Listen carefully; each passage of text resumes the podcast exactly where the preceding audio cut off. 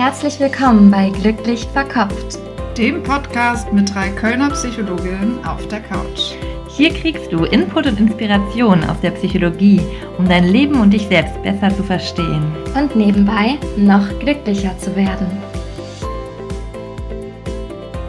Herzlich willkommen bei Glücklich Verkopft, dem Podcast mit Psychologinnen auf der Couch. Wir sind Jessie und Clara. Ich bin Psychologin und Psychotherapeutin für Verhaltenstherapie in der Weiterbildung. Und ich bin Psychologin und Psychotherapeutin für Tiefenpsychologie für Erwachsene in der Weiterbildung. Und wir freuen uns sehr, dass ihr eingeschaltet habt zu unserer Folge zum Thema chronische Schmerzen. Da haben wir uns zusammengefunden hier, um auch aus verhaltenstherapeutischer und psychodynamischer Sicht nochmal mhm. auf Schmerzen, chronische Schmerzen zu schauen. Und die Folge ist damit für alle geeignet, die an irgendeiner Art von chronischen Schmerzen leiden oder schon mal gelitten haben und das besser verstehen und besser damit umgehen wollen. Wir finden das aber auch wichtig im Hinblick darauf, dass einfach sehr, sehr viele Menschen davon betroffen sind. Ich habe das nochmal nachgeschaut. Die Deutsche Schmerzgesellschaft sagt, 10 bis 20 Prozent der Deutschen leiden unter chronischen Schmerzen. Also jeder hat vielleicht jemanden in der Familie, im Freundeskreis, um da auch ein Verständnis für diese chronischen Schmerzen zu erlangen und somit besser mit Betroffenen umgehen zu können. Also ist der Podcast eigentlich für jeden geeignet. Mhm. Hast du schon sehr schön gesagt. Mhm. Wir wollen uns auch nochmal ganz herzlich für die positiven Bewertungen bedanken. Da haben wir wieder ein paar bekommen. Das ist immer richtig schön. Und auch wenn ihr uns bei Instagram schreibt, freuen uns wirklich über jede Nachricht und ja, teilen die dann auch miteinander und freuen uns immer total. Danke euch. Ja, und auf dem Instagram-Kanal postet klar auch immer fleißig den Dino-Dienstag. Ja. Den Happy, was, Happy Friday? Nee, Funny Friday. Fun, ja, ja, natürlich. Okay. Haben wir heute was Witziges schon gehabt? Ja, ja, mehr oder weniger witzig. Es gab heute einen Hund äh, mit viel Selbstliebe und ein anderes Therapeuten-Meme. Okay, sehr gut. Also wenn, wenn euch das interessiert, dann schaut sehr gerne auch auf unserem Instagram-Kanal vorbei oder hinterlasst uns da eine Nachricht. Wir freuen uns auch sehr über HörerInnen-Anfragen und tatsächlich ist auch unser heutiges Thema ein Wunsch von einer Hörerin. Genau, stimmt, ja. Wir sind da angeschrieben worden, ob wir nicht etwas über chronische Schmerzen machen können und haben dann auch gemerkt, es gibt super viel, was man dazu mhm. sagen kann. Vielleicht starten wir direkt schon mal in das Thema. Wir sind ja ein Psychologie-Podcast, kein medizinischer Ärzte-Podcast. Und das ist ein Thema, was generell ja auch wichtig ist beim Thema Schmerzen. Das Thema Körper und Psyche. Und wie beide miteinander in Verbindung stehen. Ja, Jessie, was ist da unsere Haltung zu? Wir haben da auch im Vorfeld gerade noch mal so ein bisschen drüber diskutiert, weil das natürlich sehr stark ineinander fließt und sehr oft beide Faktoren einfach mit drin sind, sowohl körperlich als auch psychisch. Und nur auf das eine oder nur auf das andere zu gucken, nur in wenigen Fällen, glaube ich, sinnvoll mhm. ist. Ne? Vielleicht in ganz abgegrenzten Fällen natürlich. Aber gerade bei chronischen Erkrankungen auch beides eine Rolle spielt. Entweder bei der Entstehung oder dann später auch in der Aufrechterhaltung. Mhm. Mhm. Also es kann sein, dass eben ein Schmerz auch durch psychische Faktoren bedingt ist oder mitbedingt ist. Auch das ist ja nicht ganz zu trennen. Dann ist natürlich auch zu, zu gucken, okay, welche Funktion hat der Schmerz als Symptom? Also wenn ich den Schmerz als Symptom von eben einem psychischen Thema, vielleicht auch ja, in der Psychodynamik unbewussten Thema sehe, dann ist natürlich Psychotherapie da auch wichtig. Ähm, aber auch selbst wenn der Schmerz durch ein ganz klar abgegrenzt somatisches Leiden ist. Auch da ist natürlich Abgrenzung schwierig, weil da auch die Übergänge einfach fließend sind zwischen Körper und Psyche. Aber selbst wenn der Schmerz durch ein ganz klar abgegrenztes körperliches Leiden entsteht, wie eine ganz konkrete Verletzung durch ein äußerliches Einwirken zum Beispiel und dadurch eben eine vielleicht auch chronische Schmerzerkrankung entsteht, auch dann ist die Psyche mit beteiligt. Mhm. Es ist eigentlich nicht die Frage, ob die Psyche mit zu tun hat, sondern eher in welchem Ausmaß. Mhm. Diejenigen von euch, die Kinder haben oder schon mal Kinder gesehen haben, die hingefallen sind, die kennen ja bestimmt auch das Phänomen, dass das Kind sich dann erstmal umguckt und guckt, haben Mama und Papa das gesehen, wie reagieren die denn? Und erst dann weint oder eben auch einfach aufsteht und lacht und weiterläuft. Mhm. Und das ist vielleicht auch ein ganz gutes mhm. Beispiel dafür, dass Schmerz sehr viel auch durch die Bewertung entstehen kann. Mhm. Ja, und positive Emotionen oder auch Emotionen generell bei der Wahrnehmung von Schmerz und bei dem Umgang mit Schmerz eine ganz wichtige Rolle mhm. spielen. Ich habe mich da auch noch mal an eine Studie erinnert, die ich noch aus der Uni kenne, mhm. wo Menschen für die Studie eine Hand in eiskaltes Wasser halten sollten. Und dann wurde gemessen, wie lange können die die Hand da drin halten, bevor sie die rausziehen und wie stark tut das weh. Und einige hatten in der Versuchsgruppe dann Begleitperson dabei, die die andere Hand gehalten hat, also die Liebe, Fürsorge, Unterstützung gespendet hat. Und die andere Hälfte eben nicht, die hat das einfach nur so alleine da reingehalten. Und auch da hat die Person, die Unterstützung hatte, die nicht alleine war, das Wasser als mhm. weniger kalt, weniger schmerzhaft eingeschätzt. Und auch da sieht man, wie die Psyche und Ressourcen wie Unterstützung einem helfen kann, ähm, einen Schmerz anders wahrzunehmen oder nicht so mhm. stark als aversiv zu bewerten. Das ist jetzt so der Einfluss von eben positiven Emotionen, mhm. darauf, dass der Schmerz nicht so intensiv wahrgenommen wird. Genauso ist aber auch wichtig zu sehen, dass der Schmerz auch eben ganz viele Einflüsse hat, im Sinne von äh, mit anderen Dingen kommt. Ne, da habe ich vorhin auch schon ähm, drüber gesprochen. Die Samira Peseschkian, die Enkelin von ihrem Großvater Peseschkian, hat auch ein Buch geschrieben über die Komplizen des Schmerzes und der Schmerz kommt nicht alleine. Der bringt meistens ganz, ganz viel mit sich. Der hat Auswirkungen im sozialen Bereich. Der hat Auswirkungen auf das Selbstwerterleben, auf die Rollenfunktion. Der ähm, ist mit ganz vielen Gedanken und Bewertungen verknüpft. Auch in Bezug auf jetzt ähm, psychische andere Erkrankungen. Ne, welche Erkrankungen spielen da eine Rolle, Jessie? Schmerz kann auf jeden Fall auch zu depressiven Verstimmungen mhm führen, dadurch, dass ich durch den Schmerz vielleicht auch einen Verstärkerverlust erlebe, weil ich Aktivitäten, die mir viel Spaß gemacht haben, nicht mehr durchführen kann, weil ich vielleicht wegen Bauchschmerzen nicht mehr an geselligen Essen mit meinen Freunden teilnehmen kann oder eine bestimmte Sportart nicht mehr ausführen kann und auch Selbstwertverlust, Verstärkerverluste habe. Schlafstörungen kommen häufig auch. Mhm. Es kann zu dem Versuch von einer Selbstmedikation kommen durch Drogenabusus oder durch eine Suchtentwicklung, ne, weil dann betäube ich mich, dann merke ich in dem Moment den Schmerz nicht, verstärke aber natürlich die Problematik ne, und habe dann da auch so einen negativen Teufelskreis quasi gestartet. Oder auch Angsterkrankungen, die haben auch eine hohe Komorbidität zu Schmerzerkrankungen, weil das beispielsweise auch Angst machen kann, dass ich vielleicht mir tatsächlich existenzielle Sorgen mache, weil vielleicht mein Beruf gefährdet ist, meine Familie oder meine Rolle in der Familie vielleicht eingeschränkt ist, mhm. meine Funktionsfähigkeit. Und auch das können Dinge sein, die dann mit, dem, mit einer Schmerzerkrankung einhergehen. Mhm. Ja, also ihr seht schon, die Psyche und der Körper gehen bei einer Schmerzerkrankung Hand in Hand. Und das ist auch für uns als Psychotherapeutin manchmal gar nicht so leicht einzuschätzen, welcher Faktor ist jetzt wie groß. Mhm. Und das ist auch immer so ein kleines Detektivspiel, das rauszufinden, gerade wenn die chronische Erkrankung schon länger vorhanden ist. Und wir haben auch noch mal so ein Beispiel rausgesucht, den Helicobacter, richtig? Mhm. Dass es ja auch heute immer noch seltene Erkrankungen gibt oder gar nicht so seltene Erkrankungen, zu denen die Medizin noch nicht so viel weiß. Und einige Jahrzehnte später wird dann ein, bestimmter, ein bestimmtes Bakterium gefunden, das total viel erklärt und bis dahin wurde es psychosomatisch erklärt und das war so bei dem Helicobacter, ne? Genau, also das war ein Bakterium, das eine Magenerkrankung, ich glaube Magengeschwüre verursacht hat und man hat aber nicht herausgefunden, dass es eben dieses Bakterium überhaupt gab und hat dann da die Ursachen, ich glaube einmal Magensäureproduktion, aber auch eben psychische Faktoren, mhm. psychogene Ursachen herangezogen. Und erst Jahre später, ich glaube 86, 89, wurde dann dieses Bakterium herausgefunden, was man sehr gut mit Antibiotikum behandeln kann. Hm. Genau, mhm. darum von uns hier am Anfang direkt auch der Hinweis, auch körperliche Ursachen auf jeden Fall sich anzuschauen. Und wir werden aber im weiteren Verlauf, weil wir Psychologinnen sind, mhm. eher auf psychologische Ursachen und Einflussfaktoren ja. eingehen. Und an diesem Helicobacter kann man trotzdem auch sehen, damals gab es einfach vielleicht diese medizinische Möglichkeit noch nicht. Und auch dann kann eine Psychotherapie trotzdem hilfreich sein, um mit dieser Situation umzugehen zum Beispiel. Und unabhängig davon, ob es vielleicht eine somatische Ursache gibt oder nicht, kann es ja trotzdem psychologische oder psychische Faktoren geben, Konflikte geben, ähnliches, die eben auch sinnvoll sind in der Psychotherapie, sich anzuschauen selbst wenn die vielleicht nicht die direkte Ursache für mhm. diese Schmerzerkrankung sind. Mhm. Wir starten nochmal mit ein paar Definitionen und zwar, dass wir uns nochmal angucken, was ist denn überhaupt chronischer Schmerz?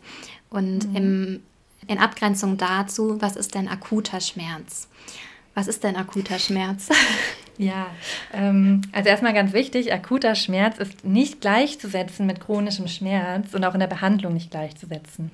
Akuter Schmerz entsteht erstmal durch eine Art Gewebeschädigung, durch eben ja, einen Schaden beispielsweise, ich, ja, ich schneide mich vielleicht, ne, das, die mhm. Haut wird mhm. verletzt, das wird an meine Schmerzsignale weitergeleitet, Rezeptoren im Gehirn und die senden mir Schmerz, Achtung, Messer aus der Hand nehmen oder Hand von der Herdplatte wegziehen.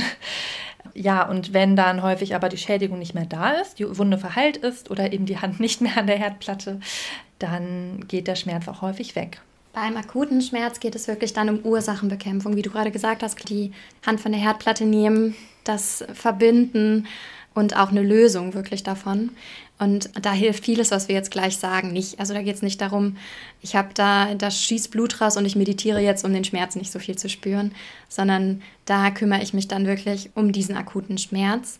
Und bei chronischen Erkrankungen sind dann andere Herangehensweisen eben wichtiger. Hm, also der Unterschied vor allem ist dann auch, beim akuten Schmerz gibt es oft die ganz konkrete Ursache und beim chronischen Schmerz ist die Ursache ja häufig nicht mehr da. Die Ursache wurde behoben, vielleicht auch medizinisch, trotzdem bleibt der Schmerz bestehen. Mhm. Und es gibt natürlich aber auch ganz viele verschiedene Ursachen von chronischem Schmerz. Mhm. Auch es gibt psychogenen Schmerz, es gibt auch degenerative Erkrankungen, die auch immer wieder akuten Schmerz zur Folge haben, der dadurch dann ja auch chronisch ist. Mhm. Es gibt Schmerzstörungen, also ganz viele verschiedene Arten von mhm. chronischem Schmerz.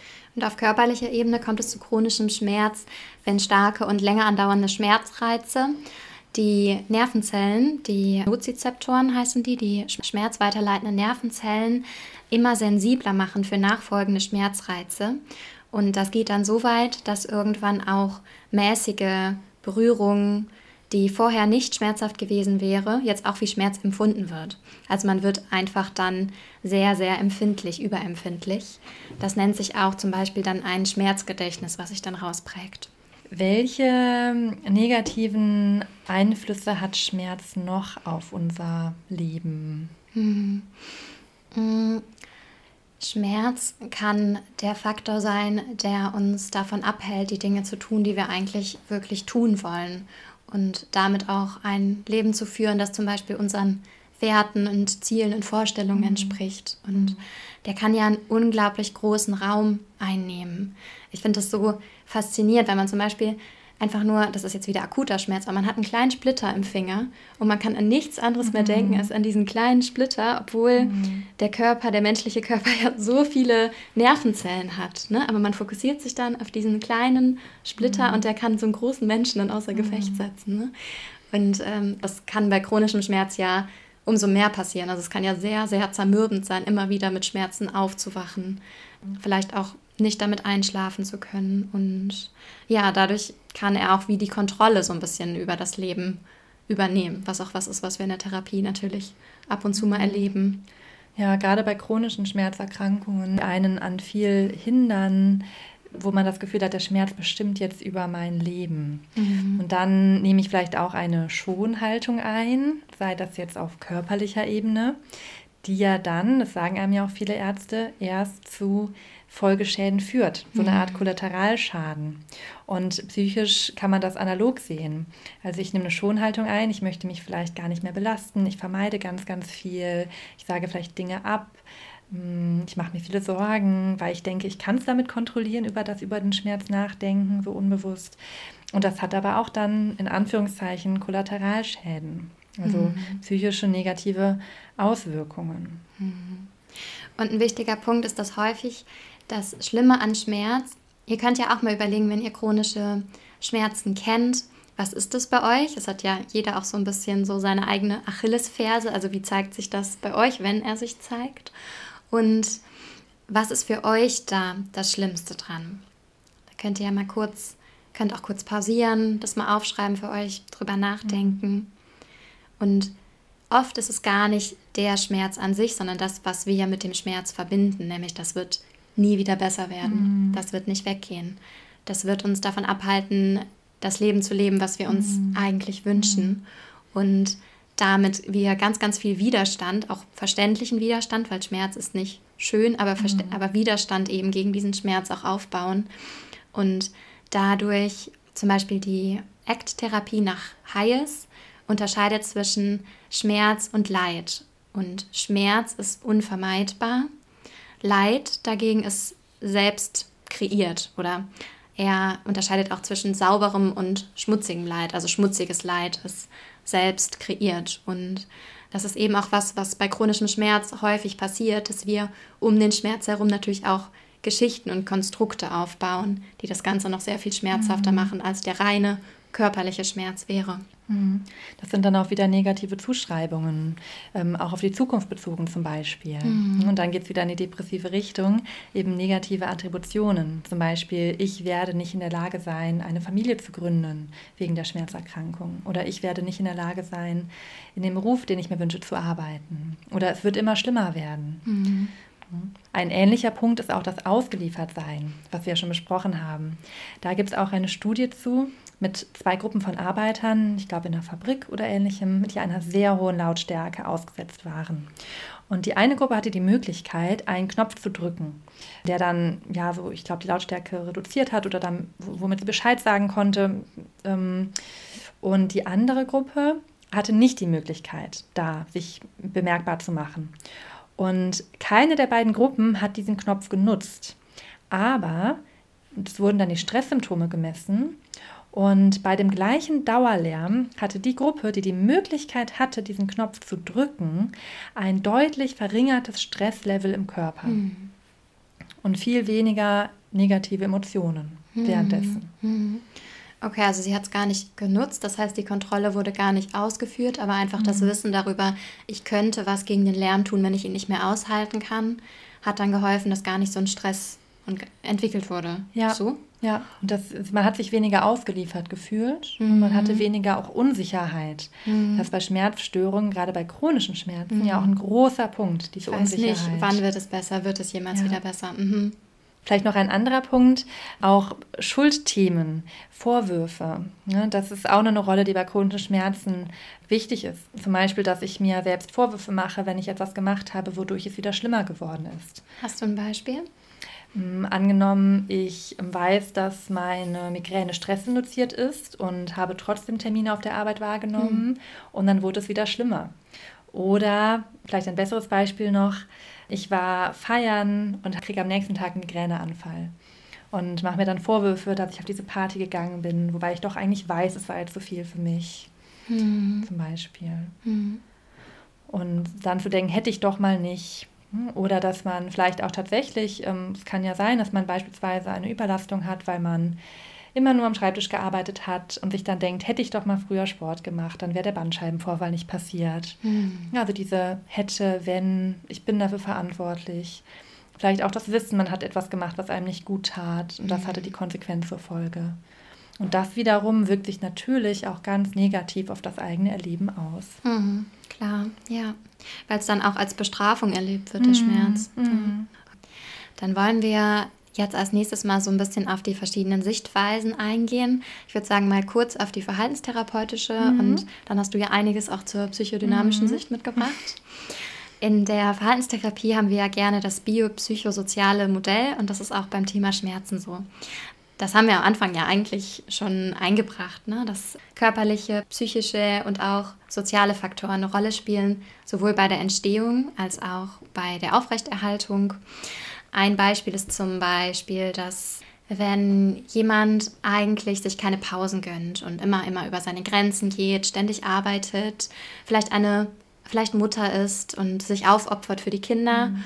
und dann eine chronische Erkrankung entwickelt und das nicht mehr kann. Also vielleicht nur noch im Bett liegt mit Rückenschmerzen und dadurch die Schonung erfährt, die sie sich eigentlich schon lange wünscht oder die Zuwendung, was sie sich aber nicht mhm. bis jetzt nicht eingestehen konnte.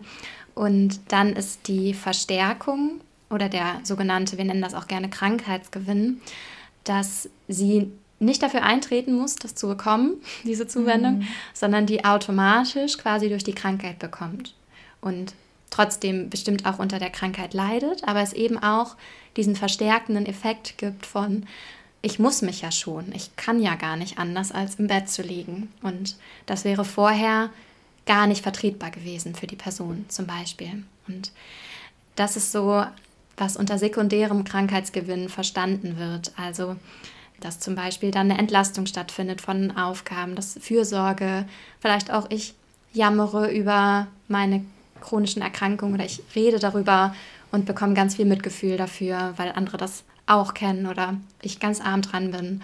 Und ähm, das klingt jetzt irgendwie auch vielleicht gar nicht so positiv, aber wir Menschen wünschen uns ja auch, dass andere uns wahrnehmen und dass sich andere auch um uns kümmern. Das ist ja auch so ein, ein Grundbedürfnis mit von Bindung und das alles lässt sich ähm, manchmal eben auch über eine Krankheit nur erfahren.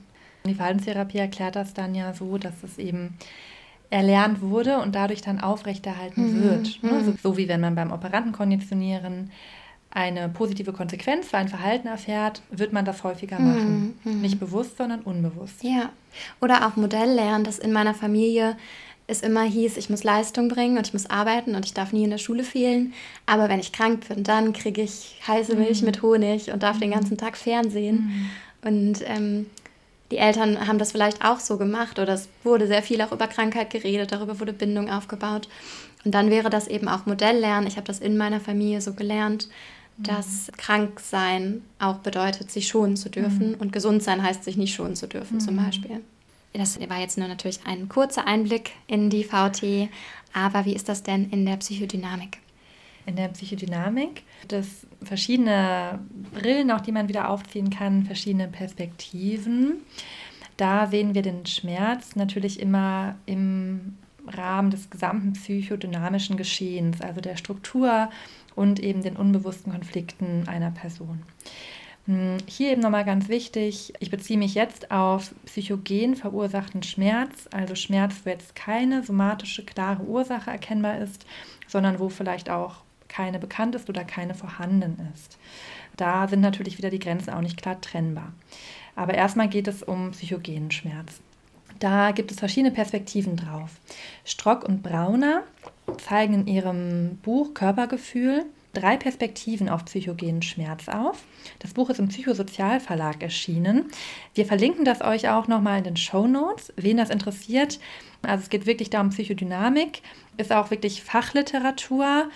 Also ja, könnt ihr mal reinschauen, ähm, ob das was für euch ist. Wer sich aber für die psychodynamische Seite interessiert, das ist ein super spannendes, interessantes Buch. Da geht es um drei Funktionen von psychogenem Schmerz. Und zwar in Bezug auf das Verhältnis von Selbst und Umwelt. Also mir, meinem Selbst und meiner Umwelt. Oder den Objektrepräsentanzen. Damit sind Repräsentationen für Objekte, also für Bezugspersonen oder vertraute Interaktionspartner gemeint. Da ist eine Funktion, dass Schmerz die Grenzen des Selbst verstärkt. Also ich kann mich im Schmerz das Selbst konturieren, vielleicht auch mehr fühlen, mehr spüren, weil mein Körper tut zwar weh, aber der ist auch mit Gewissheit mein eigener. Hm. Ich weiß dann genau, okay, das bin ich und im Schmerz spüre ich meine eigenen Grenzen. Vor allem zum Beispiel ist es relevant, wenn vielleicht in der frühen Kindheit Grenzen verschwommen wurden oder eben ja früher da auch in der ganz frühkindlichen Interaktion die Grenzen nicht so verstärkt wurden von Eltern, mhm. dass eher verschwommen oder unklar war oder körperliche Bedürfnisse, körperliche Interaktion nicht so gespiegelt wurden, wie man das vielleicht gebraucht hätte. Also zum Beispiel, wenn mein Nein nicht akzeptiert wurde als Kind, also als drüber mhm. hinweggegangen wurde. Das wäre jetzt auch, genau, das wäre auch, ja auch eine Grenze. Grenzen, genau. Ja. Und da geht es vor allem aber auch nochmal um eben so eine ganz frühkindliche Körperebene, wenn man mit dem Säugling auf der Körperebene mhm. interagiert. Ähm, aber sowas würde auch das zum Thema Grenzen auf jeden Fall ja. zuzählen. Und das wäre dann als Kind, wenn zum Beispiel die Mama mich gekuschelt hätte, obwohl ich das gerade nicht möchte. Zum Beispiel. Mhm. Und mhm. dann habe ich nicht so ein gutes Gefühl für meinen eigenen Körper, mhm. für meine mhm. eigenen Körpergrenzen. Ja, genau. Das beginnt auch schon ganz, ganz früh, wenn das Kind schreit und es hat eigentlich Bauchschmerzen. Und die Mutter nimmt das Kind und setzt es an die Brust und sagt, jetzt trink doch und isst doch, weil sie denkt, das Kind hat Hunger. Mhm. Also so eine Ebene ist es auch, dass mhm. das selbst gar nicht so richtig gebildet wird weil eben diese Bedürfnisse nicht adäquat erwidert mhm. wurden und ich nicht lernen konnte, was bin ich und was sind meine Eltern. Mhm. Und was will ich eigentlich und was wird mir von außen mhm. auferlegt. Mhm. Das waren jetzt auch teilweise Ergänzungen von mir. Ne? Also ich ähm, ja, hoffe, das war jetzt so verständlich, aber es geht da eben, die eine Funktion ist eben die Konturierung des Selbst. Die zweite Funktion, und das ist jetzt die interpersonelle Abgrenzung. Da kann nämlich auch das Schmerz das Indiz sein für eine zu große Nähe oder auch für das Erleben von einer ja, emotionalen Bedrängung durch den anderen. Fällt dir da ein Beispiel ein? Vielleicht, ähm, genau, du musst sagen, ob das passt, aber ich bin in einer Paarbeziehung und ich ähm, passe mich dem anderen sehr stark an und habe eigentlich auch so den Wunsch in mir, das nicht zu machen und mich vielleicht sogar zu trennen, aber habe da nicht so die Fähigkeiten mhm. zu. Mhm. Wäre ja. das ein Beispiel? Ja, wäre jetzt schon etwas globaler gesehen, ne? also mit Bezug auf Paarbeziehung, Trennung. Aber das wäre auch so eine, so eine Art. Bedrängung würde ich jetzt sogar noch näher sehen. Ah. Also vielleicht sogar auf körperlicher Ebene, okay. auch im Bereich Sexualität. Es gibt immer noch so viele Frauen, die Sexualität leben, denken, sie müssen mit dem Partner schlafen, obwohl sie das eigentlich in dem Moment keine Lust verspüren, mhm. nicht möchten. Mhm. Kann natürlich auch Geschlechter umgekehrt sein, aber man hat einen Partner oder Partnerin, die eben da sehr bedrängend ist, vielleicht auch übergriffige Tendenzen hat. Ah. Und man möchte das, vielleicht auch nur unbewusst, aber man möchte das eigentlich nicht. Und dann kann Schmerz auch eine Grenze sein. Aber auch natürlich andere Arten der Grenzüberschreitung. Grenzüberschreitung, okay. Mhm, mhm. Also einfach Abgrenzung. Ne, das kann auch noch globaler sein. Ich bin vielleicht auch im beruflichen Kontext, wo ganz viele Grenzüberschreitungen stattfinden mhm. und entwickle den Schmerz, um da mich von meiner Chefin oder meinen Kollegen oder meinem Chef lösen zu können. Mhm. Okay, ja, das kann ich jetzt auf einige Patienten mhm. auch übertragen. Mhm. Also das Konflikte auf der Arbeit durch mhm. Schmerz versucht werden zu lösen quasi, mhm. ne? weil man sich dann rausziehen kann. Ja, mhm. also ich setze Grenze im interpersonellen Bereich. Mhm. Mhm. Und halt häufig nicht bewusst. Der ne? Körper setzt eine Grenze. Genau, das ist ja. die unbewusste Grenze, die ich halt im Bewussten mit meinen psychischen Funktionen noch nicht schaffe zu setzen. Deswegen mhm. brauche ich den Körper, damit der die Grenze für mich setzt. Also okay, der Körper schützt mich dann durch den Schmerz. Ja. Und die ähm, dritte Funktion, die ist damit ein bisschen verknüpft da wird das als Manifestation der Fantasie der Objektbeziehungen beschrieben. Also auch das jetzt wieder psychodynamische Begriffe. Da geht es darum, dass man sozusagen die Beziehung zum Körper ist ähnlich wie man vielleicht Beziehungen zu vielleicht auch sehr frühen, frühkindlichen Objekten, also Bezugspersonen erlebt hat. Jemand wird gebraucht, ich brauche den, bin auf den angewiesen, wie auf den Körper. Aber der ist auch irgendwie quälend, der ist abstandslos nah, also zu nah. Ich würde den irgendwie gern loswerden. Aber wenn ich den loswerde, dann fehlt mir das, was ich eigentlich zum Überleben brauche. Hm. Wäre das dann bei ähm, Eltern, die misshandelt haben oder sowas gemeint? Das wäre jetzt ein Beispiel dafür. Also auch bei, bei Themen von Übergriffigkeit, die natürlich auch ein ganz breites Feld sind. Aber ja, dass Eltern auf jeden Fall da in irgendeiner Art und Weise so nah waren, dass das Kind das als nicht angenehm erlebt hat. Mhm. Es ne, muss jetzt kein. Muss nicht das sein. Okay. Es könnte auch sein, die Eltern haben ihre Bedürfnisse versucht, durch das Kind zu erfüllen, zum, zum Beispiel. Zum, ja, zum Beispiel auch. Also es war irgendwie zu nah. Mhm. Und ich konnte mich aber auch nicht wehren, weil dann wären die Bezugspersonen mhm. weg gewesen. Und die brauche ich ja vor allem als ganz kleines Kind zum Überleben. Ne, und das kann dann eben jetzt als erwachsene Person so als eine Art Reaktualisierung gesehen werden. Und es ist dann einfach ein Thema von noch nicht vollzogener Ablösung aus Beziehungen. Mhm. mhm. Also bei allen drei Erklärungen hat Schmerz was mit Grenzen zu tun, oder? Mit Grenzen, die ich selbst nicht, ähm, die ich selbst nicht mhm. ziehen kann und die dann mein Körper für mich zieht. Mhm. Also einmal eben mein eigenes Körpergefühl, meine eigenen Körpergrenzen, meine Selbstgrenzen. Mich spüren. Mhm. Ne, so intrapsychisch gerichtet sozusagen, also auf mich gerichtet. Und dann die Grenzen ins Außen. Mhm. Genau. Oder eine frühe Grenze, die ich dann projiziere quasi. Genau, mhm. ja.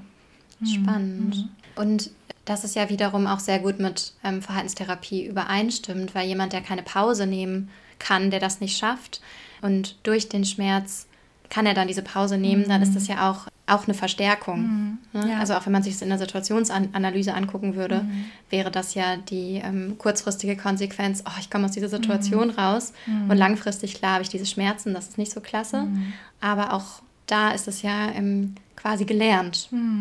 Also die genau. Konsequenz dann. Ja. Es gibt aber auch nicht nur diese Position oder es gibt auch nicht nur diese Perspektive auf psychogenen Schmerz. Schmerz kann auch noch andere Funktionen haben, theoretisch. Das sind ja auch immer nur Hypothesen. Schmerz kann auch als Selbstbestrafung gesehen werden. Schmerz tut ja uns weh mhm. und das kann interpretiert werden als Abwehr von eigentlich aggressiven Impulsen, die ich in mir drin habe, die ich aber nach innen richte. Mhm. Also eigentlich bin ich wütend auf jemand anderen, aber ich kann das nicht ausagieren und dann kanalisiert sich die Wut gegen mich selbst. Mhm. Mhm, genau. Unbewusst. Ja, ja, ja genau. Oder ich habe eben in der Kindheit internalisiert bekommen, ich bin irgendwie schlecht, ich bin falsch, also ein als schlecht erlebtes Selbst. Mhm. Und auch das richtet man dann nach innen. Also auch da wieder die Selbstbestrafung für eben dieses ja, Introjekt eines schlechten, falschen Selbstes. Und es gibt auch noch mehr. Also es ist wirklich, man kann da ganz viele verschiedene Perspektiven drauf haben. Es kann auch sein, dass es ein Thema von Schuld ist zum Beispiel. Weil wer Schmerzen hat, ist erstmal kein Täter. Das ah. ne, kennen wir vielleicht von Kindern oder so. Da, also zum Beispiel bei, bei Kindern, bei Geschwisterkindern, dann schlägt das eine den anderen und das Kind, was geschlagen wurde, beginnt zu schreien. Und auf einmal schreit das Kind, was geschlagen hat, auch und dem tut dann auf einmal die Hand weh. Mhm dann bist du erstmal kein Täter, wenn du Schmerzen ja, hast. Ich mache mich ja auch selber schwach in mhm. dem Moment. Mhm. Ne? Und stimmt, dann bin ich eher in der Opferrolle als in der Täterrolle. Mhm. Ja. Und damit ist jetzt Schuld im Sinne von einer ja, Schuld-Konflikt-Thematik gemeint. Es geht jetzt nicht um tatsächliche Schuld, sondern eher um ein schuldhaftes Erleben. Ich fühle mich vielleicht schuldig oder verantwortlich. Mhm. Das ist auch ähm, das Thema, was wir auch in der Verantwortungsfolge, da habe ich das schon mal angesprochen. Zum Beispiel das Thema auch, ich darf nicht glücklich sein. Und meine eigene Autonomie oder meine eigene Ablösung ist schuldhaft für mich verknüpft und wird schuldhaft verarbeitet von mir. Mhm. Also es muss nicht unbedingt sein, dass ich wirklich schuldig geworden bin, sondern ich kann mich auch nee, schuldig genau. dafür fühlen. Die Eltern ja. haben sich früher getrennt zum Beispiel. Ich habe es nicht geschafft, die zusammenzuhalten. Ja, also so, so eine Situation, mhm. die ich einfach schuldhaft verarbeitet habe. Ja. Ich war nicht ausreichend und okay. Oder Eltern, die einem das Gefühl vermittelt haben, ja, du machst die Mama immer traurig oder wegen dir bin ich jetzt so gestresst oder so. Mhm. Ja, sowas gibt es ja in der frühen Kindheit. Eigentlich hätte ich mich vom Papa getrennt, aber dann bin ich schwanger geworden. Also so, mhm. Oder so. ich bin nur wegen dir mit dem Papa genau, zusammen und bin jetzt so unglücklich. Das ist schon hart, ne? Ähm, oder eine ganz andere Perspektive, Schmerz kann ja auch mit Lust zu tun haben. Jetzt zum Beispiel im Sexuellen, dass Schmerzen auch da lustvoll erlebt werden können. Also das ist jetzt einfach nur eine andere Brille nochmal. Also es gibt in der Psychodynamik, da guckt man häufig ganz breit und schaut, okay, welche Themen haben damit mhm. zu tun. Was passt zum bisherigen Lebensweg, zu der Prägung? Ja, genau. Mhm. Mhm. Und es ist auch nicht so, dass man sich jetzt, dass man das jetzt rigide anwendet auf einen Patienten, sondern dass man in der Biografie schaut, dass man in der Therapiebeziehung auch schaut, was kommt hoch, was spielt eine Rolle. Mhm. Und in der Psychodynamik ist ja auch ein Symptom in der Regel, die Konsequenz oder die Lösung für einen unbewussten Konflikt. Also das hatten wir auch vorhin schon bei der Vorbesprechung. Zum Beispiel eben, ich habe einen Wunsch nach Versorgung, aber mir macht es auch Angst, versorgt zu werden, weil dann gebe ich vielleicht auch Kontrolle auf oder so. Und ja, durch den Schmerz kann ich dann diesen unbewussten Wunsch nach Versorgung irgendwie ausleben, weil ich werde dann versorgt, wenn ich mich so viel beklage. Mhm. Und es ist aber so eigentlich eine Kompromisslösung. Mhm. Mhm.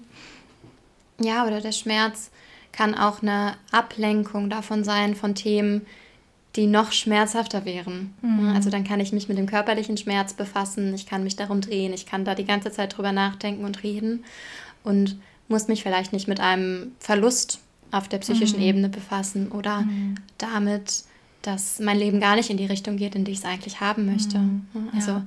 auch da durch dieses eher passiv sein ähm, auch vermeiden, etwas zu tun, was mir Angst macht. Mhm. Ja, mhm. ja. Mhm. Oder auch frühkindliche Themen von, dass man in der Kindheit nicht das bekommen hat, was man brauchte und wollte. Und dadurch das Bedürfnis hat, mit anderen in Kontakt zu gehen, vielleicht auch viel Raum für sich einzunehmen. Mhm. Also wenn man Schmerzen hat, dann spricht man vielleicht auch sehr, sehr viel darüber. Also eigentlich steckt da so dieses ganz frühkindliche Bedürfnis hinter, sieh mich und hilf mir. Mhm. Mhm.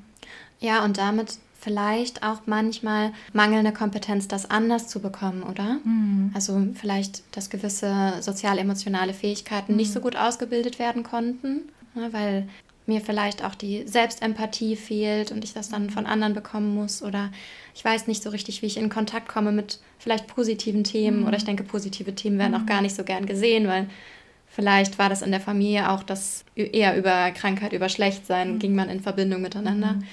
Und ja, dass da vielleicht auch manchmal andere Fähigkeiten erst weiter ausgebildet mhm. werden müssen, damit das, der Schmerz nicht mehr so benötigt mhm. wird. Ja. Und weil man es früher nicht bekommen hat, kann man sich das auch im Hier und Jetzt selber nicht so gut geben. Mhm. Weil du kannst ja nur das machen und fühlen und handeln, was du auch erfahren hast.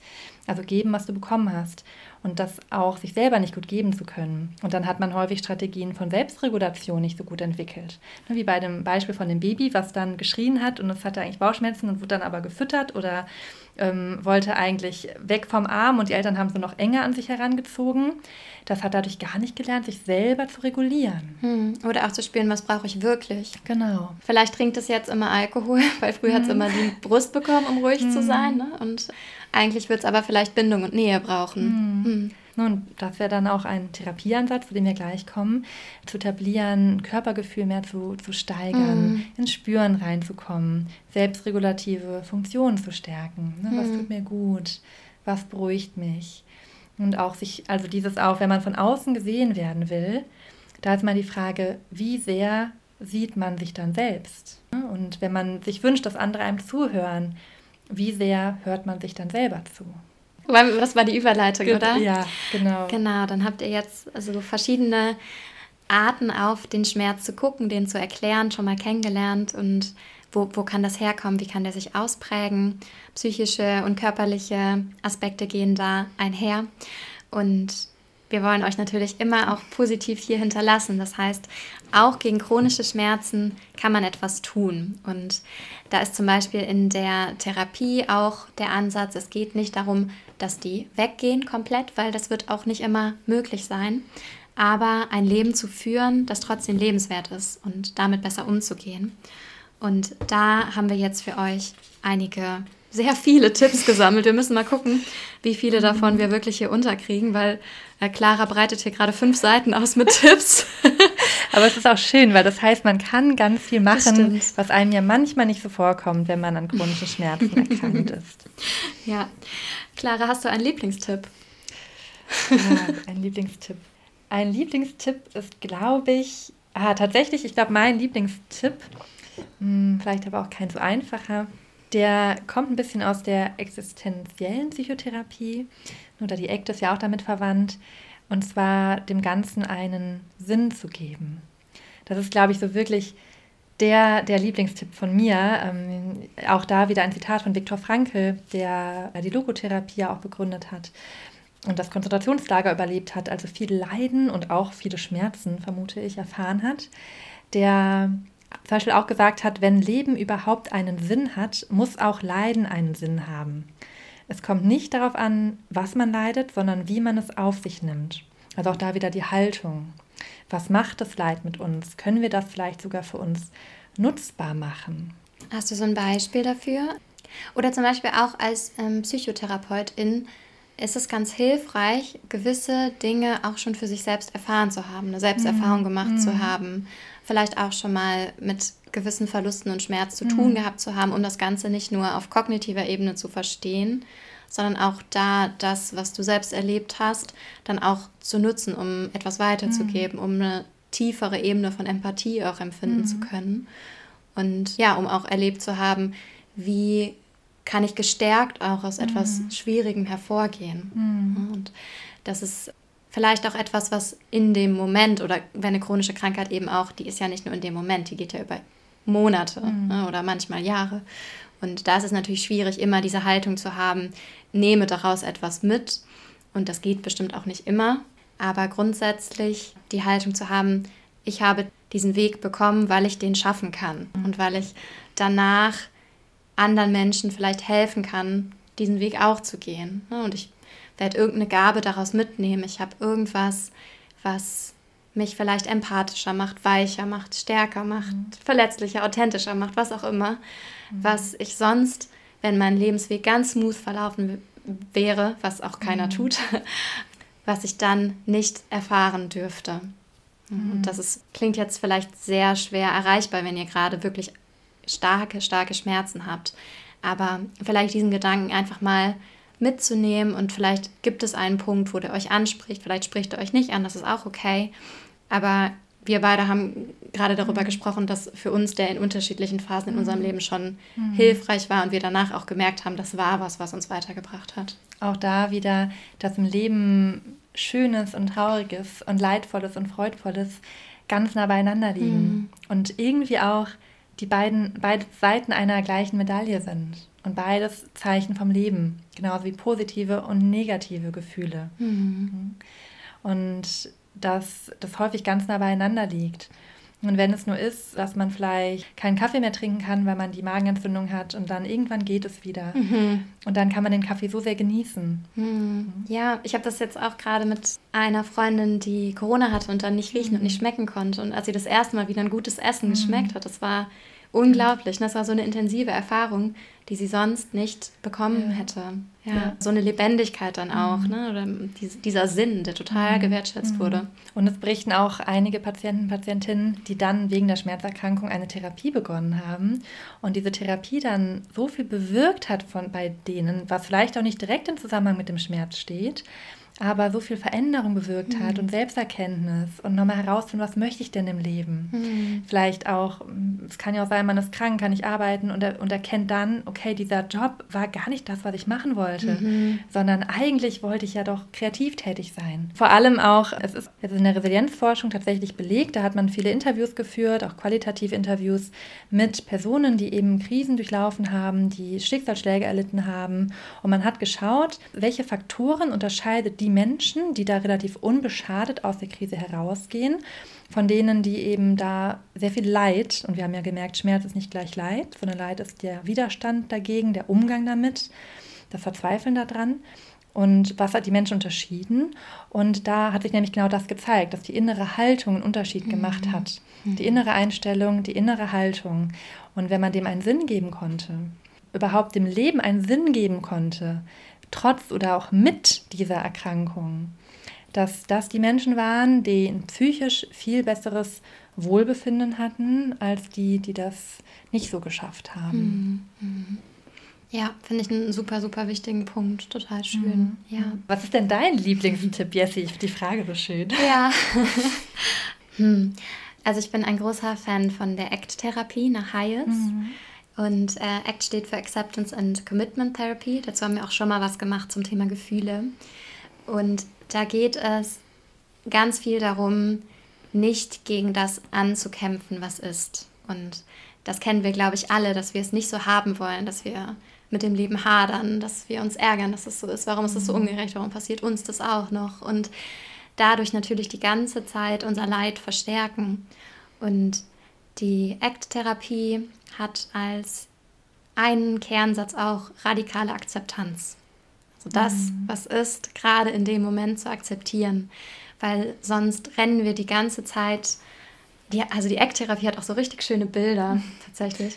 Du hattest auch vorhin so ein Bild mit dem ja, Monster. Ja, das finde ich auch schön. Ja, genau. Gerade habe ich daran gedacht, dass wir die ganze Zeit an so einer verschlossenen Tür rütteln und hinter uns sind lauter Türen, die sind offen, die sehen wir aber nicht, weil wir die, ah. die ganze Zeit mhm. genau diese eine Tür wollen. Also, dass der Schmerz jetzt heute weggeht und hinter uns wäre vielleicht der Weg, wir können mit dem Schmerz zusammen ähm, eine Selbsthilfegruppe gründen, ganz viele tolle Menschen kennenlernen, die stärken, ein Buch darüber schreiben, was auch immer so. Und genau das Bild, was du gerade meintest, ist das von einem Monster am Wegesrand. Mhm.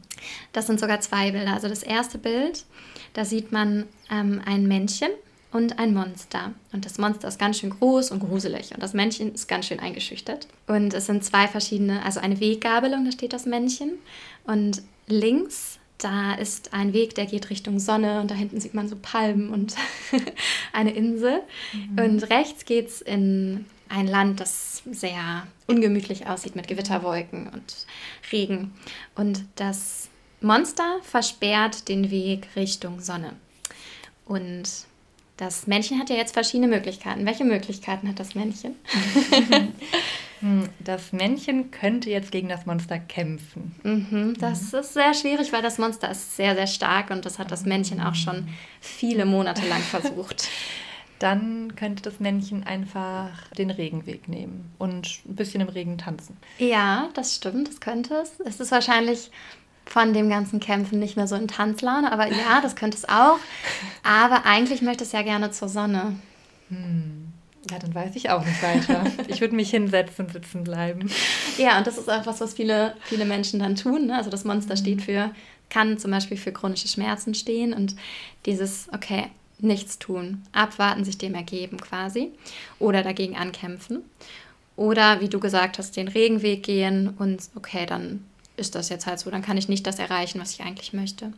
Und dann gibt es aber ein zweites Bild, was die Auflösung nach der Ecktherapie ist. Und zwar sieht man dann das Männchen, wie es frohen Mutes Richtung des Sonnenweges geht, also Richtung der Sonneninsel. Und es hat das Monster hinten in so einem Bollerwagen und mhm. zieht das Monster hinter sich her. Das Monster sieht dadurch, dass es sitzt, ein bisschen kleiner aus, guckt so ein bisschen grumpy, aber ist dabei, hat sogar im Bollerwagen noch so ein Kissen, auf dem es sitzt. Mhm. Also man hat es dem Monster sogar noch ein bisschen gemütlich gemacht. Und das steht dafür, dass das Männchen jetzt das tun kann, was es halt wirklich will. Also den Weg gehen, der seinen Werten, seinen Zielen entspricht. Und er hat immer noch, er ist die Schmerzen nicht losgeworden, dass das Monster nicht losgeworden ist, sind immer noch mit dabei, aber sie stehen ihm nicht mehr im Weg, weil Schmerz uns vielleicht gar nicht davon abhalten will, das zu tun, was wir tun wollen, sondern vielleicht einfach ein Stück mitkommen möchte auf unserem mhm. Weg und mitgenommen werden möchte. Und vielleicht steigt es irgendwann aus, vielleicht kommt dann noch mal ein anderes mhm. Monster. Aber wenn wir unsere Energie nicht darauf fokussieren, zu kämpfen gegen etwas, was offensichtlich nicht funktioniert, mhm. sondern das zu akzeptieren und anzunehmen und mitzunehmen auf unseren Weg, dann haben wir eine enorme Freiheit gefunden. Mhm. Ich finde das Bild ganz, ganz schön. Passt wieder auch dazu, dass wir ja vorhin auch darüber gesprochen haben, dass das Ausgeliefertsein eigentlich das Schlimmste ist. Und indem ich ja, mich dem Monster ermächtige, fühle ich mich nicht mehr so ausgeliefert und ja, einen Weg da mitfinden, also einen Weg mit dem Schmerz statt gegen ihn. Hm. Mhm. Das ist auch was, was wir, glaube ich, ganz oft hören, dass Menschen dann zu uns sagen, ich kann aber erst das und das machen, wenn der Schmerz weg ist, zum mhm. Beispiel. Ja. Ne? Oder ich, ich kann erst wieder auf eine Feier gehen, wenn der Schmerz weg ist. Oder ich kann erst wieder die Reise machen, die ich machen möchte, wenn der Schmerz weg ist. Und damit eigentlich aufschieben, mhm. ne, und sich dem auch dann so ausliefern. Und ähm, vielleicht können manche Dinge mit Abwandlung auch mit dem Schmerz schon gemacht mhm. werden. Dadurch auch wieder Kontrolle, Selbstwirksamkeit erlebt werden. Mhm. mhm. Ja, ja, finde ich auch super wichtig. Wir haben ja noch uns andere Dinge überlegt. Was du gerade schon angesprochen hast, Dinge trotzdem Schmerz machen, finde ich auch ganz wichtig. Dass man eben diese starren Regelkonzepte oder mentalen Skripte, die wir auch am Anfang angesprochen haben, die ein bisschen flexibel gestaltet sich da auch sagt, okay, ich mache das jetzt trotzdem Schmerz. Aber auch eben da eine, Balance, Balance. Mhm. zwischen Schonung und Selbstfürsorge und trotzdem sich Freiheiten zu schaffen und sich auch mal Dinge zu gönnen. Ja, ja, finde ich total wichtig, weil bei Schmerz gibt es ja beide Extreme. Entweder ich ziehe voll durch, ich muss mhm. trotzdem auf jeden Fall 50 Stunden die Woche auf der Arbeit leisten und nehmen dann abends ganz viele Schmerzmittel und am nächsten Tag das gleiche. Also das eine Extrem ist natürlich nicht gut und das andere, sich völlig aus dem Leben zurückzuziehen, mhm. hat auch wieder total hohe Kosten. Also da für sich einerseits zu lernen, Pausen zu machen, sich auch weiter Gutes zu gönnen, aber auch weiter Erlebnisse überhaupt machen zu können. Dass auch dieser Fokus alleine nur auf den Schmerz als einziger Lebensinhalt mhm. sich wieder verändert. Mhm. Weil es auf jeden Fall immer Möglichkeiten gibt. Also das ist auch was, was du eben meintest, das Leben besteht aus dem Schönen und dem Schmerzhaften und häufig ist es sogar gleichzeitig da. Also in dem Moment, wo Schmerzen da sind, gibt es vielleicht trotzdem noch Menschen, die uns lieben mhm. oder Möglichkeiten, die wir haben, Privilegien, die wir mhm. haben und da auch mit der Wahrnehmung immer mal wieder hinzuspringen, auch dafür Dankbarkeit zu erleben. Ja, nicht, nicht zu negieren, dass der Schmerz da ist, mhm. aber er ist trotzdem nicht alles, was das Leben ausmacht. Mhm. Und das finde ich auch ganz wichtig. Mhm. Also auch eine gewisse Relation dann da manchmal wieder herzustellen. Ja, finde ich auch super wichtig. Wir hatten bei der Annahme, die auch zur Eck passt, ja auch schon besprochen, es gibt da auch Übungen oder Meditationen, Imaginationen zu, wo man in den Schmerz reinspürt, vielleicht in den Schmerz reinatmet, sich den Schmerz als Farbe vorstellt, als Form. Googelt da auch gerne mal oder gibt das bei YouTube ein. Es gibt ganz, ganz viele Schmerzmeditationen, wo man genau das macht. Und ich habe das auch schon mal in einem Seminar ausprobiert, du glaube ich auch schon mal. Das wirkt. Also man denkt es nicht so, aber es wirkt mhm. tatsächlich. Ich kann, genau, ich kenne das tatsächlich, wenn ich nachts Kopfschmerzen habe. Mhm. Und gerade nachts sind ja Schmerzen nochmal doppelt so schlimm. Ne? Wenn man mhm. schlafen will, wenn man sich erholen will, wenn man denkt, oh nee, ich habe jetzt nur noch drei Stunden und jetzt kommt dieser Schmerz. Und da wirklich in den Schmerz hineinzuspüren, dadurch gibt man ja auch den Widerstand auf und die ganzen Bewertungen. Also man geht wirklich achtsam in die Wahrnehmung von dem Schmerz. Mhm. Wirklich, wie fühlt sich das gerade an? Kann ich in den Kern mich fallen lassen? Also auch so ein mhm. Loslassen von mhm. allem Widerstand. Und dadurch entspannt man sich und zumindest wenn es ein muskulärer Schmerz ist, wird er auch etwas weniger mhm. und besser aushaltbar. Also ich finde auch tatsächlich solche ähm, Übungen da super hilfreich. Ja, ja. Und ich habe es jetzt gerade nochmal angeführt, weil du jetzt ja gerade meintest, Aufmerksamkeit abziehen. Und da, also als du über Ablenkung mhm. gesprochen hast, und ich finde es nochmal wichtig zu nennen, das sind so zwei verschiedene Dinge. Die müssen sich nicht komplett ausschließen, sind aber trotzdem zwei verschiedene Herangehensweisen. Mhm. Das eine ist das Annehmen davon, das Reinspüren. Und das andere ist, ich versuche trotzdem meine Aufmerksamkeit auf schöne Dinge zu lenken. Ich versuche positive Gefühle entstehen zu lassen. Ich versuche vielleicht generell in meinen Körper reinzuspüren. Weil häufig ist ja die Aufmerksamkeitslenkung, die wir im Alltag auf den Schmerz haben, so eine Art negative Aufmerksamkeitslenkung. Mhm. So, da ist er wieder, oh Mann, auch wie ärgerlich. Das, jetzt geht's wieder mhm, los. Ich will den nicht haben. Ich will den nicht haben. Mhm. mhm. Und da in Bezug auf Act ist es mehr so ein Annehmen. Und in Bezug auf die Ablenkung ist es eben sich auf positive Dinge ausrichten, und es gibt auch den Spruch, Energy flows where the focus goes und da den Fokus eben auf andere Dinge richten, die positive Gefühle erschaffen. Hm, ja, hast du schön nochmal rausgestellt. Das ist eines der achtsame Ansatz. Ich näher mich dem Schmerz, ich nehme den wahr, ohne den zu bewerten. Mhm. Und das andere ist, ich möchte natürlich auch nicht mich den ganzen Tag und mein mhm. ganzes Leben lang nur mit dem Schmerz beschäftigen. Mhm. Mein Leben macht auch mehr aus, was denn noch und was möchte ich noch erleben. Mhm. Ja, genau. Mhm. genau. Gerade auch wenn der Schmerz so viel Raum schon bekommen hat bei euch. Ne? Gerade dann ist ja. es wichtig, ja. da wieder den Wirkungsraum, den Lebensraum zu vergrößern. Was sind denn noch so Techniken, die man machen kann? Es kommt immer darauf an, was die chronischen Schmerzen bei euch auch schon für Auswirkungen haben. Aber angenommen, das drückt auch stark auf euren Selbstwert, weil ihr vielleicht nicht mehr so viel leisten könnt oder weil ihr euch zurückzieht und nicht mehr, vielleicht wegen den Schmerzen nicht mehr die lustige Person im Freundeskreis sein könnt oder so oder nicht mehr, ähm, zumindest das im, im Moment nicht seid. Und da deshalb auch nochmal am Selbstwert zu arbeiten und auch an der Identität. Also wer bin ich denn und wann fühle ich mich denn wertvoll und ist es wirklich so? Muss ich immer leisten, um mhm. wertvoll zu mhm. sein? Was spricht dann vielleicht mhm. dafür, dass ich auch einfach sein darf und ähm, kann ich mich auch annehmen, so wie ich jetzt gerade bin, ohne Leistung, vielleicht wirklich eingeschränkt im Bett liegend? Ne? Kann ich für mich Mitgefühl in der Situation aufbringen? Also das Thema Selbstmitgefühl, das Thema Selbstwert und liebevoll auch mit sich selbst umzugehen, weil manchmal lehnen wir ja nicht nur den Schmerz ab, sondern auch uns selbst mit diesem Schmerz. Wir wollen nicht diese mhm. Person sein, die diesen Schmerz ja. hat. Und auch da natürlich nicht in die Identität zu gehen, ich bin jetzt die Person mit dem Schmerz und das ist alles, ne? aber auch da eine Annahme von dem, was ist, Mitgefühl von dem, was ist und trotzdem seid ihr viel, viel mhm. mehr als ja. das ja. zu jedem Zeitpunkt. Ja, und sich auch das bewusst zu machen, warum vielleicht ihr so unter dem Schmerz leidet, weil möglicherweise dadurch eine wichtige Selbstwertsäule weggefallen ist. Wenn ihr durch den Schmerz nicht mehr arbeiten gehen könnt oder wenn ihr in Freundschaften eben nicht mehr gut drauf sein könnt und Freundschaften eigentlich eine große Selbstwertquelle für euch waren. Mhm. Oder auch, wo ich gerade dachte, ähm, ein Teil der ACT ist ja auch die Wertearbeit. Und auch da sich nochmal bewusst zu machen, passt auch zum Thema Identität, was du gerade gesagt hast. Was sind meine Werte im Leben? Wir haben ja auch die Wertefolge als Anregung dazu. Und Werte werden ja auch als Kompass gesehen. Und es bedeutet, ich kann mich immer in die Richtung bewegen, mhm. auch im Schmerz. Mhm.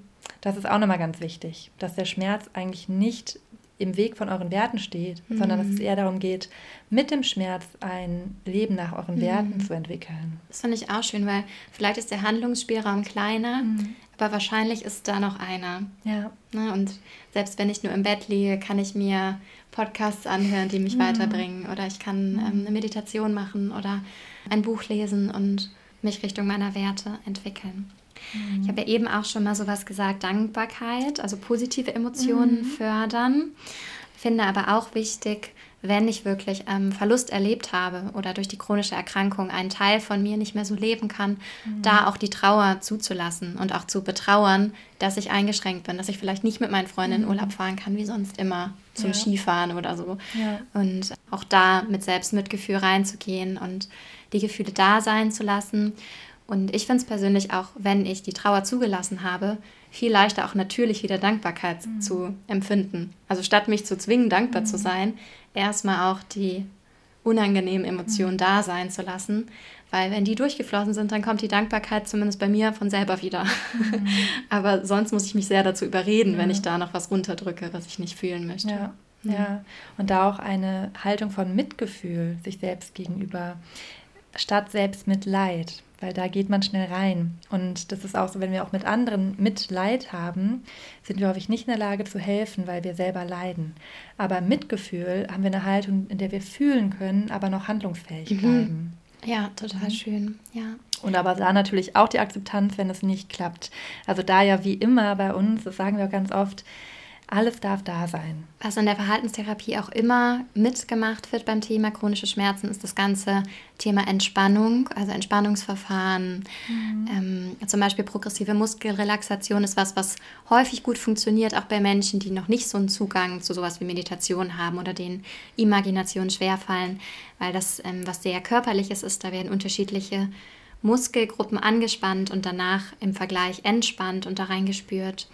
Oder es gibt auch bestimmte Imaginationen, zum Beispiel von Frau Reddemann, wo heilendes Licht in mhm. Körperstellen geschickt wird, dass ich das auch so entspannen darf, weil ja auch ganz viel über das zentrale Nervensystem, über das vegetative Nervensystem, weil ja auch ganz viel über das vegetative Nervensystem und mhm. unseren Stress, unser Stresslevel gesteuert mhm. wird. Mhm. Und wenn wir uns da grundsätzlich entspannen, das auch auf die Schmerzen einen positiven Einfluss hat und uns gleichzeitig auch mit dem Körper verbindet, mhm. wo wir mhm. gesagt haben, das ist auch was Wichtiges mhm. und auch ein Gefühl von Selbstwirksamkeit gibt, weil ich kann meinen körperlichen Zustand ja verändern. Mhm. Ich kann mich ja selbst ein bisschen runterfahren und entspannen.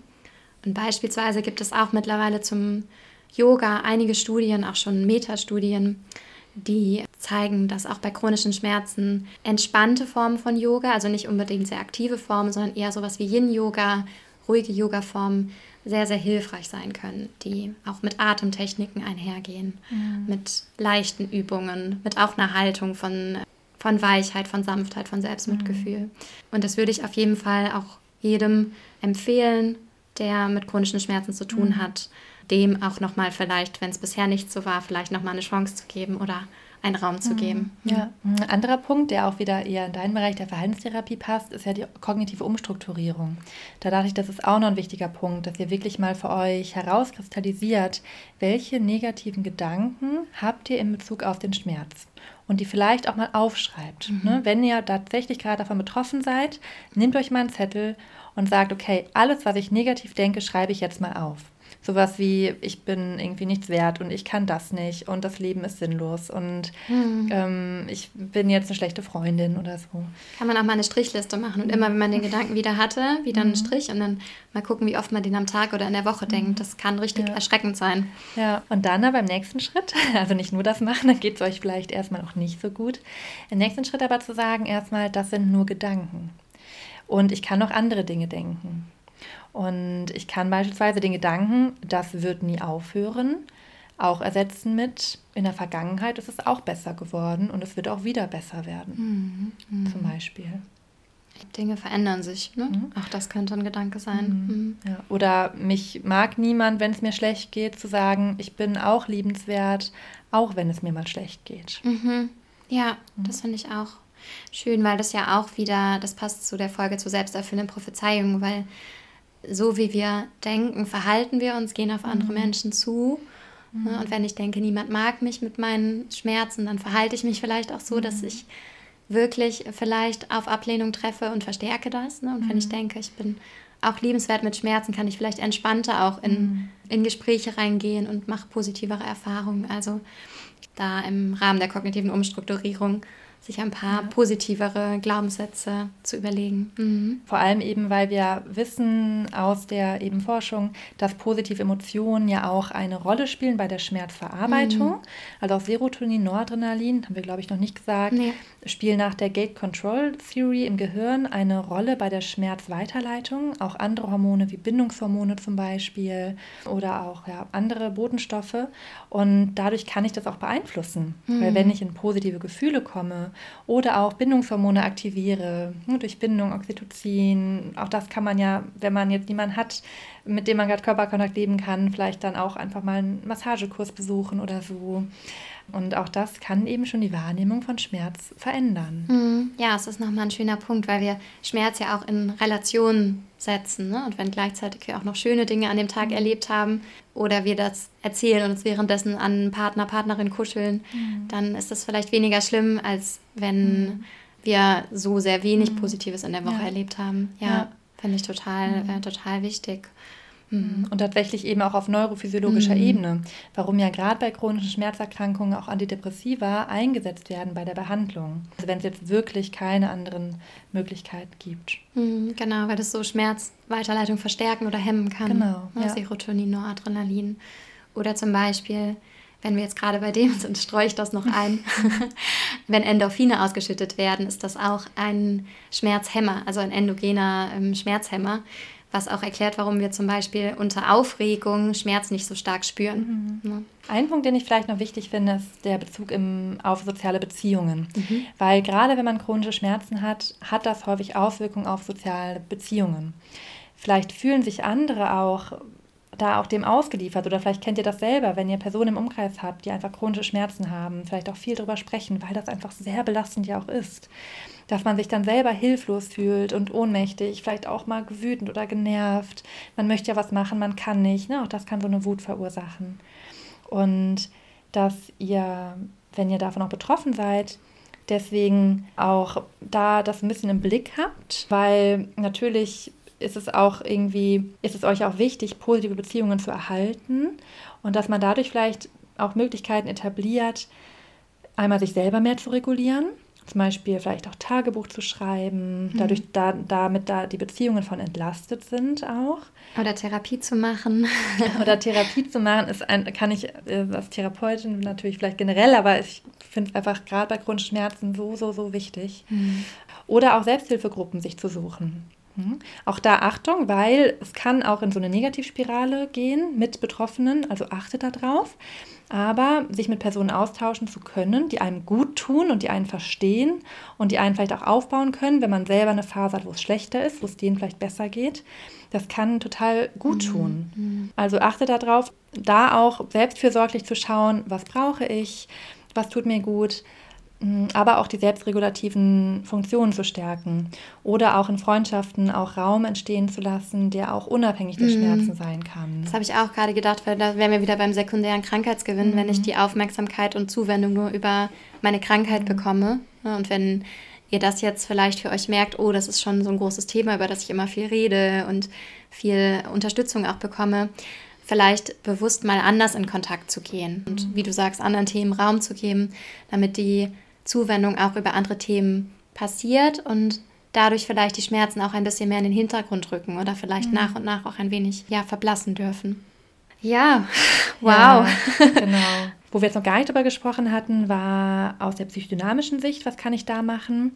Und das ist aber etwas, was man am besten auch wirklich im Rahmen einer Therapie sich anschaut, dass man zusammen mit einer Begleitung eben schaut, welche Themen können da eine Rolle spielen dass eben unbewusste Konflikte, dass da die bewusst werden dürfen, aber da müssen die Rahmenbedingungen natürlich für geschaffen werden.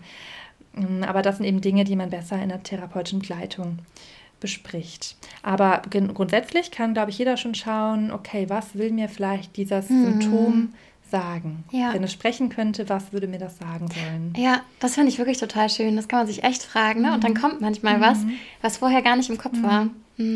Ja, voll schön. Mhm. Oder das so symbolisch auch zu mhm. verstehen ja. manchmal. Oder welche Fähigkeiten bräuchte ich ähm, zum Beispiel, hm, um das Symptom nicht zu brauchen?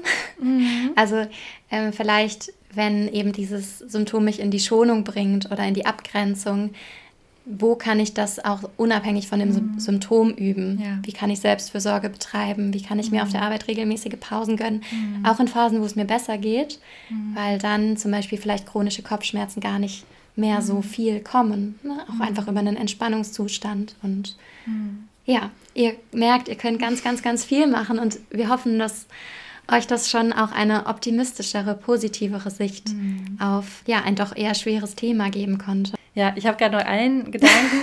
ähm, es hört nicht es, auf. Äh, einmal dachte ich gerade noch dran, wegen, ähm, ne, wenn das Symptom sprechen könnte. Es gibt ja auch in der Schematherapie die Stuhlübungen.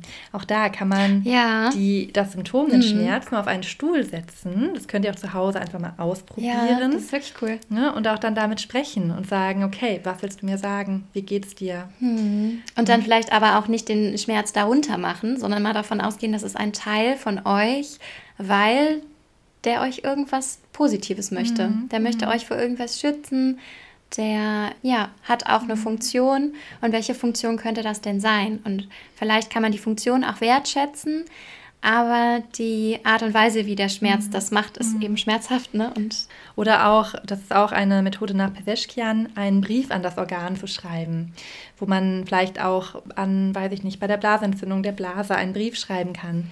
Und auch da vielleicht sowohl beides sein darf. Da kann man vielleicht positive Gefühle, negative Gefühle, mhm. Wut, einfach mal was rauslassen. Also das, egal was da kommt, auch das kann eine ganz spannende Erfahrung sein.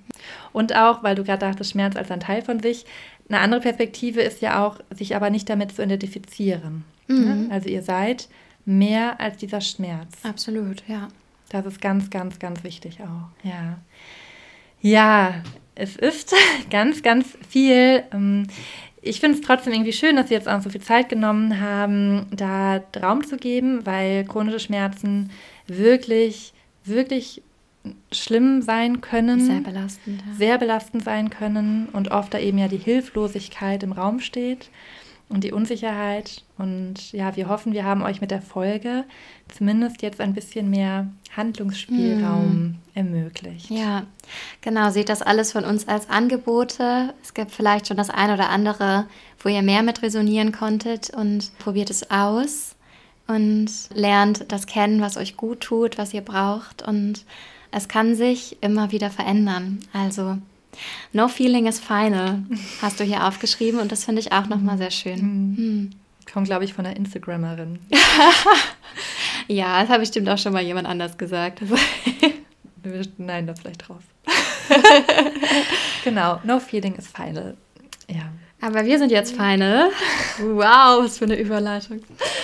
Ja, wir sind auch ähm, durch und müde und ähm, ja, freuen uns noch, weil wir heute noch ein Retreat haben. Hm. Luisa und Melissa, von der hm. haben wir hm. auch eine Folge. Ein bisschen unbezahlte Werbung an der Stelle. Ja, das stimmt. Hm. Und wir haben natürlich auch trotzdem, gerade an so einem Thema ist natürlich auch wichtig, der Glücksmoment der Woche. Was war denn der Glücksmoment deiner Woche? Hm. Ja, wir nehmen das hier auf im Winter, wo rausgehen ja manchmal wo es einfach sehr früh dunkel wird und wo es auch schön ist, sich richtig gemütlich mhm. zu machen. Und manchmal gucke ich ganz gerne so ein bisschen trashige TV-Shows. Mhm. und da hatte ich einen sehr gemütlichen Trash-TV-Abend mit sehr viel sehr gutem Essen und äh, das war sehr, sehr lustig.